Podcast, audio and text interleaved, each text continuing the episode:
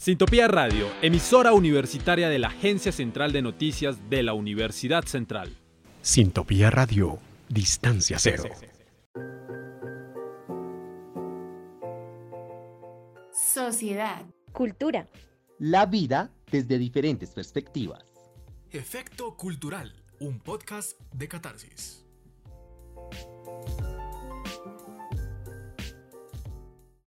Espacios cinematográficos, capítulo 1, cine tradicional de Hollywood. Para poder hablar de lo que conocemos hoy en día como el cine y más específicamente uno de los lugares icónicos de esta industria como lo es Hollywood, valdría la pena hacer una breve contextualización sobre su historia y sus representantes, tales como creadores y posteriormente productores de cortos y primeros largometrajes.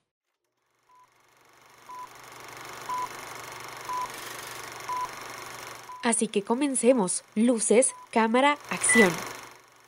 La cinematografía, más conocida como el cine, surge como la técnica y el arte de crear y proyectar películas. Esta nace en el siglo XIX, con el inventor, científico y empresario estadounidense Thomas Edison, quien se caracterizó por crear y patentar el kinetoscopio, un proyector de imágenes para la época.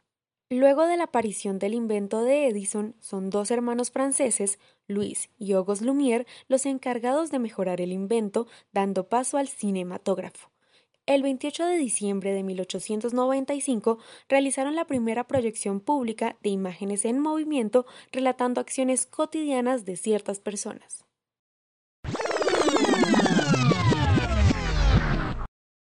¿Sabías qué?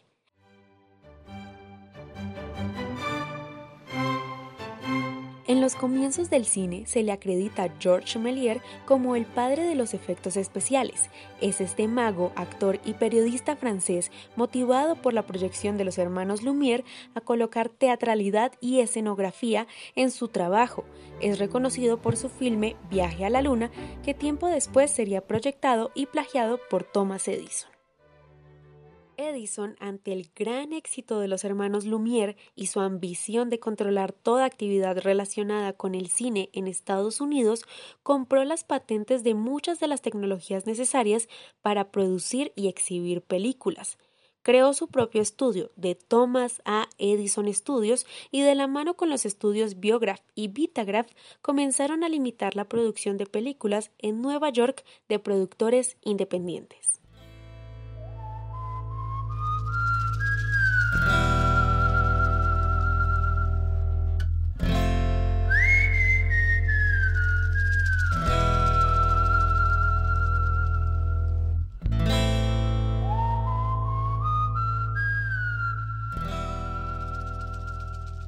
Esto generó una disputa entre ambas partes, tanto así que las películas realizadas por los productores independientes se grabaron en secreto, pero si Edison se enteraba de este tipo de actos, borraba las cintas, las decomisaba y clausuraba los espacios de producción llamados en ese entonces Nickelodeons, e incluso cobraba una alta tasa de impuestos.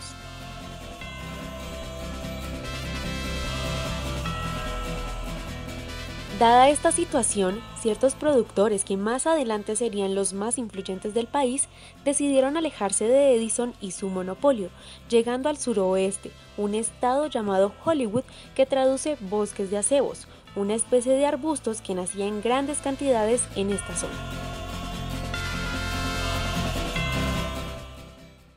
Hollywood surge así como un espacio prometedor, en el cual dichos productores podrían construir sus estudios de grabación por lo barato de sus terrenos, además la ventaja climática cálida que permitía mayores horas de grabación, lo cual no sucedía en Nueva York por su clima frío y lluvioso. Por otro lado, la cercanía de este estado con México, lo que les permitiría huir si Edison los buscaba para cobrar impuestos o declarar como suyo algún producto.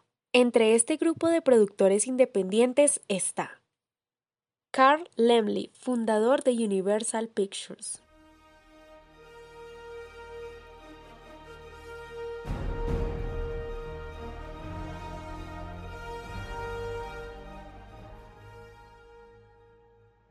Adolf Zucker, fundador de Paramount Pictures.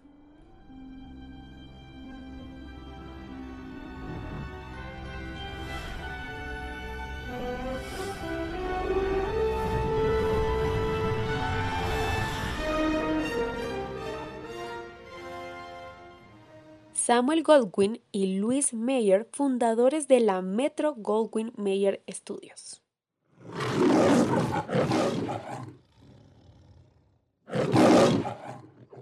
Los hermanos Jack, Harry, Albert y Sam Warner, fundadores de la Warner Bros. Picture.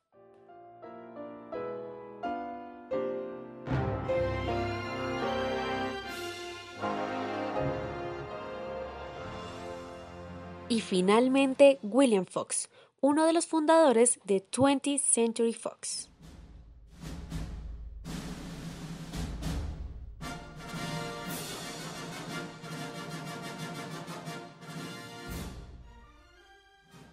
El primer Hollywood se caracterizó por sus directores y aspectos como el Star System, el cual es una dinámica establecida por este cine de usar actores famosos y representativos comúnmente llamados estrellas, para atraer más público a las salas. Además de esto, se comenzaron a crear y a diversificar ciertos tipos de géneros, tales como el musical, el cine negro, el cine de aventuras y el cine de terror, por mencionar algunos, haciendo de la tarea del cine un sistema de patrones que identificaba el tipo de relato, desarrollo y la estructura de la película.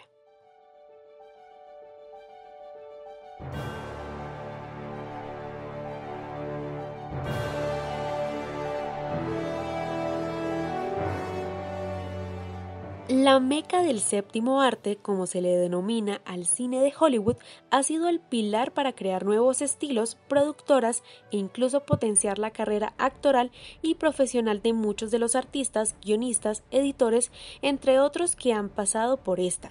Asimismo, y contemplando la dimensión de esta industria, aparecen los premios Oscar, un reconocimiento que empezó como una simple escena privada, pero que hoy en día es una de las galas más exclusivas del gremio, sobre todo por el nombre que le aporta al ganador según la categoría de premiación.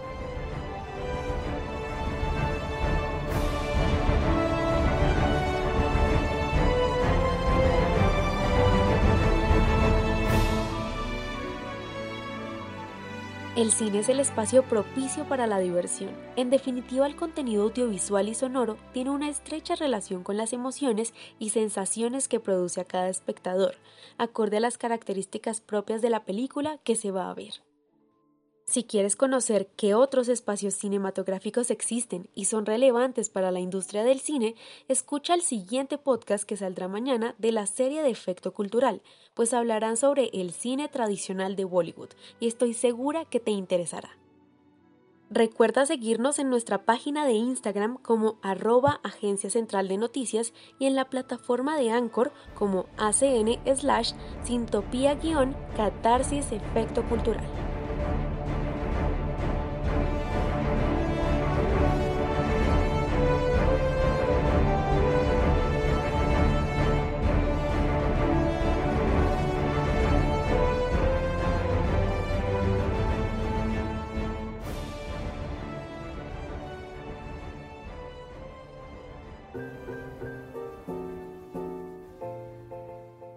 Sociedad. Cultura.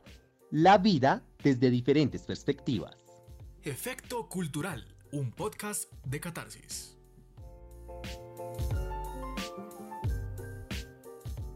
Sintopía Radio, Distancia Cero. Sintopía Radio, emisora universitaria de la Agencia Central de Noticias de la Universidad Central.